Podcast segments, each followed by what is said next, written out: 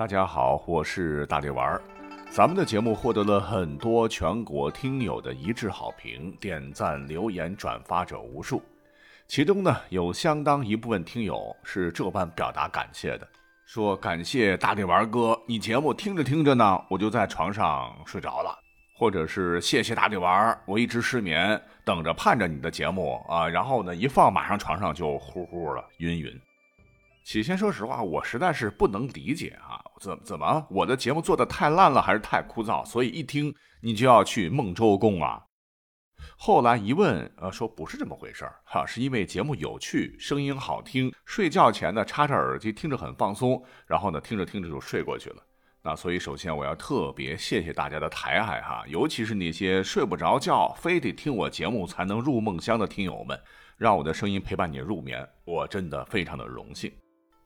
不过呢，我发现啊，怎么那么多听友啊，在全国各地的吧，啊，都有睡不好的问题，晚上睡不着，是早上起不来，白天晚上迷糊一下，马上就醒了啊，连做梦的机会都没有，或者说是睡得很浅，厨房的滴答声，小猫的喵喵叫啊，窗外沙沙的雨声，稍微一点动静，马上醒哈，然后睁着眼睛睡不着了。哎，各位听友，真不是夸张的说哈，睡不着减五岁，睡不好减五岁。睡不够减五岁，睡眠质量决定生命质量，咱们可得注意了哈。那我就讲讲我的经验之谈吧，因为我曾经以前也是失眠过好久好久，是家里有点事儿，单位有点事儿，躺在床上翻来覆去，总感觉浑身上下哪里就不给劲儿，搞得我是白天黑眼圈，老忘事儿哈。喜马拉雅曾经对我做过专访啊，我还提过这事儿，不过呢，我最终还是解决了这个问题。那我可以把我的这个方法推荐给大家哈。我呢是在我大姐的建议下，呃，因为我看她一把年纪了，然后用的挺好，然后呢就买了一个牌子叫做梦百合的床垫。那他们家有一个朗仪零压厚垫，人躺上去感觉就每个部分被均匀的承托着啊，所以身体感受的压力特别小。我这也睡了好几年了，我就觉得挺神奇的，就是它这个零压棉材质。呃，可以根据我的睡姿变化而变化，呃，而且垫子呢还可以均匀吸收分散我身体的压力，你躺上去就是很舒服，连翻身都少了很多。垫子正面的软硬适中，要是想睡硬的就反面啊，这挺好，A、B 面两用。我还记得我第一次躺我姐家床的时候，没几分钟直接就睡过去了啊，一闭眼一睁眼，白天了哈。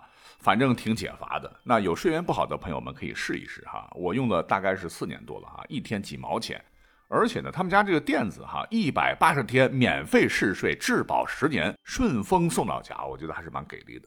如果说各位有兴趣的话，那我可以去联络喜马拉雅的厂家，成功的话，那本期节目下方就会有一个小黄条，到时候各位可以自己去看一看哈。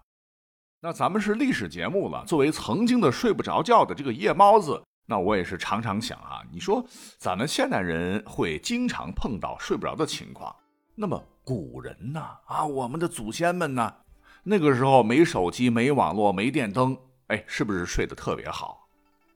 答案是也不一定啊，因为古人心里边也有事儿，比方说遇到窈窕淑女啦，求之不得，梦寐思服，悠哉悠哉，会辗转反侧。或者是孤独寂寞冷，只得独坐不成寐，夜深天欲霜；或者是思亲人念故乡，故乡今夜思千里，旅馆寒灯独不眠；又或者是内心痛苦难以排解，导致夜中不能寐，起坐弹鸣琴等等。因为古人呢也是人啊，也有睡不着觉的时候，跟我们现代人是一样一样的。但是呢，就同一个问题哈，古人呐，那也是脑洞大开，想了很多很多招来让自己啊快快进入梦乡。比方说，据考证，古人呢会点起沉香入帐以助眠。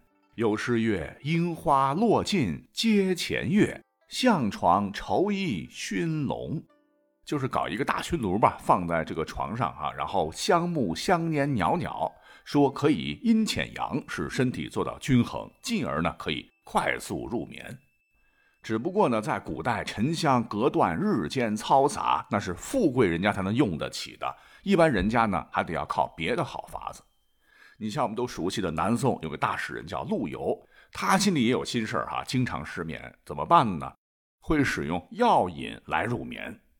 他特别喜欢把这个菊花放到枕头里，芳香浓郁，沁人心脾。有诗说：“余年二十余，尚作菊枕诗。采菊缝枕囊，是余香满室生。闻香去病，安然酣睡，感觉也不错。”如果说在古代，你要是还有点才艺睡不着，哎，更好的办法就是不妨耍起来，消耗些体力，陶冶下情操，可能睡得会更快些。比如说，三国时期魏国有个大诗人叫做阮籍，睡不着怎么办呢？数羊啊，一只羊，两只羊，三只羊，数数字，一二三四五，数女朋友，一二三四五，low 了啊！人家是夜中不能寐，起坐弹鸣琴呐。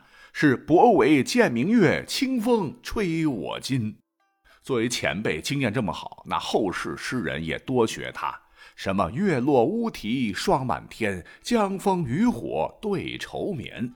姑苏城外寒山寺，夜半钟声到客船。还有花间一壶酒，独酌无相亲。举杯邀明月，对影成三人。床前明月光，疑是地上霜。举头望明月，低头思故乡。那大晚上万籁俱寂，哈，文思泉涌。如果睡不着，灵感来了啊，情绪上来，再配点小酒，边酌边创作，哈，费了不少脑细胞，那说不定还真能做出火上千年的佳作。在吟诗作赋中，哎，慢慢的，搞不好你这个成就感就上来了，会让你在无比的满足中。沉沉的睡去，一觉到天亮。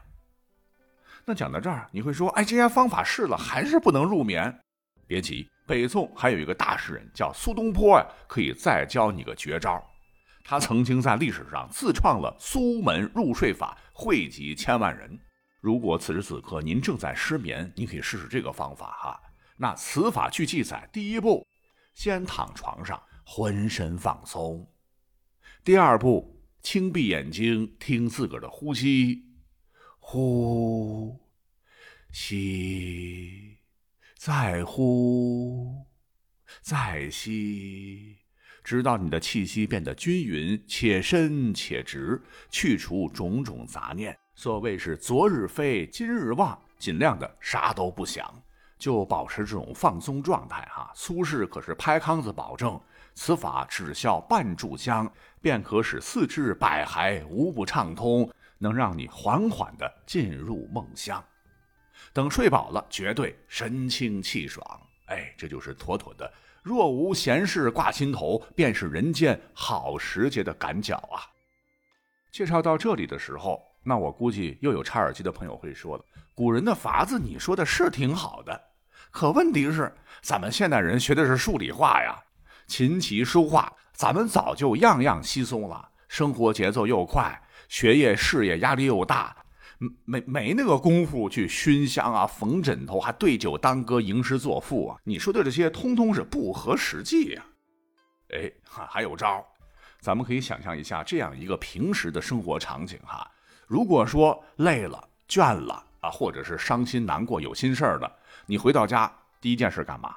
是不是直接咣叽躺平床上啊？咱们的科学可计算过啊，人的一生呢，有将近三分之一的时间都是待在床上。请注意，那既然刚才讲到的古人这些个方法，最终目的就是要上床呼呼嘛。所谓是一觉解千愁，咱干脆可以一步到位，在 bed 上躺平，直接睡，你看不就完了吗？所谓是工欲善其事，必先利其器哈。这个床啊，对咱们老祖宗那也是非常非常重要的。据古书《广博物志》记载，传说每个人都离不开的解忧神器——床，乃是神农氏在几千年前的远古时代发明的。后又传少昊是坐泽床，吕望坐榻。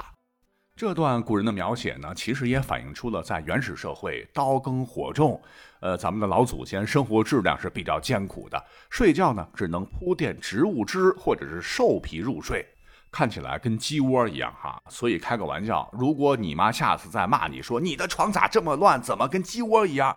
那听了本期历史节目，你可以理直气壮地告诉他说，哎，这是复古，您不懂啊。呃，但说实话哈，那当时刚发明出来简陋的床，那身子躺上去肯定是个人不舒服了。要知道，咱们的祖先们那也是躺着舒服，绝不坐着哈。在需求的强烈驱使之下，又催生出了很多的编织技术，人们的逐渐的加以改良，便发明出了铺垫席子。席子出现之后呢，更为舒适的床也是随之出现。从目前我们已经破译的商代甲骨文中，我们竟然发现了床形的文字，也就说明啊，距今三千多年前的商代人就已经开始在床上睡觉休息了，让古人们躺上去直接呼呼。只不过当时啊，这个床呃不光是为睡觉专用，往往呢还兼做其他家具，比方说写字啦、读书啦、娱乐啦，都在床上放置积案，不像咱们现代人哈，一张床一个手机全搞定。是直到唐代啊，随着胡床、胡凳的传入，高型的方桌、扶手椅、凳等高型家具被发明出来使用，古人呢就不再像以前的古人那样跪着坐了啊，可以坐凳子、椅子，是垂足而坐，逐渐成为了主要的坐姿。于是呢，榻的坐具功能不断的被削弱，床榻逐渐成为了休息睡眠的专门用具，直到今天。我想，在唐朝之前的古人应该是非常非常羡慕我们的。那现在的床哈，结构非常简单，就是床头、床架、床尾、床腿和床板。可是哈，结合本期节目，我觉得最重要的部件，百分之百肯定就是咱们躺平睡上去的床垫。你看，咱们现在的城市，霓虹灯闪烁啊，夜生活多姿多彩，灯红酒绿，那一定是古人没法想象的。可是呢，灯火辉煌的城市下，彻夜不眠的人，我觉得应该比古人要多得多。毕竟咱们现在一天比古时太过喧嚣，人口基数也大呀。所以呢，这个好床一定要配一个好床垫，才能让咱们不用弹琴抚歌，不用焚香作诗，趴上去很快就呼。讲真，如果说睡不好，然后的睡歪脖了啊，脑子里边肯定感觉像一团线，嗡嗡嗡的，全天非常烦躁。也不瞒各位，这一点我是深有体会。那开头我讲了，就是因为我姐一直颈椎不好嘛，床太硬，老感觉劲儿松不下来。有一次呢，就是听咱们喜马拉雅就推荐了一款床垫，就是那个梦百合，睡上去呢，直接人就过去了。啊，不，不是，不是那个，是是睡过去了。从此呢，精神头很好，血压都下降了。再者说了，对于我们这些中青年朋友来说，保证睡眠，那是我们自救的唯一法则了啊！我自个儿呢又爱打稿子、录节目，老坐着，那躺在这样的床垫上啊，浑身上下没压力，感觉确实很棒。买来尺子量一下，厚才二十厘米，包括十四厘米的独立袋装的弹簧，你在床上怎么估计吧？翻身下床等，竟然没有声音，甚至我养两只猫都不会影响两只小猫咪的睡眠。那这个呢，我会联系喜马拉雅。如果本期节目下方有小黄条，就说明是联系成功了哈，大家可以去点点看看。总之，睡觉即睡心，身体没压力，心里呢也就没有压力，当然好觉啊。您说是不是？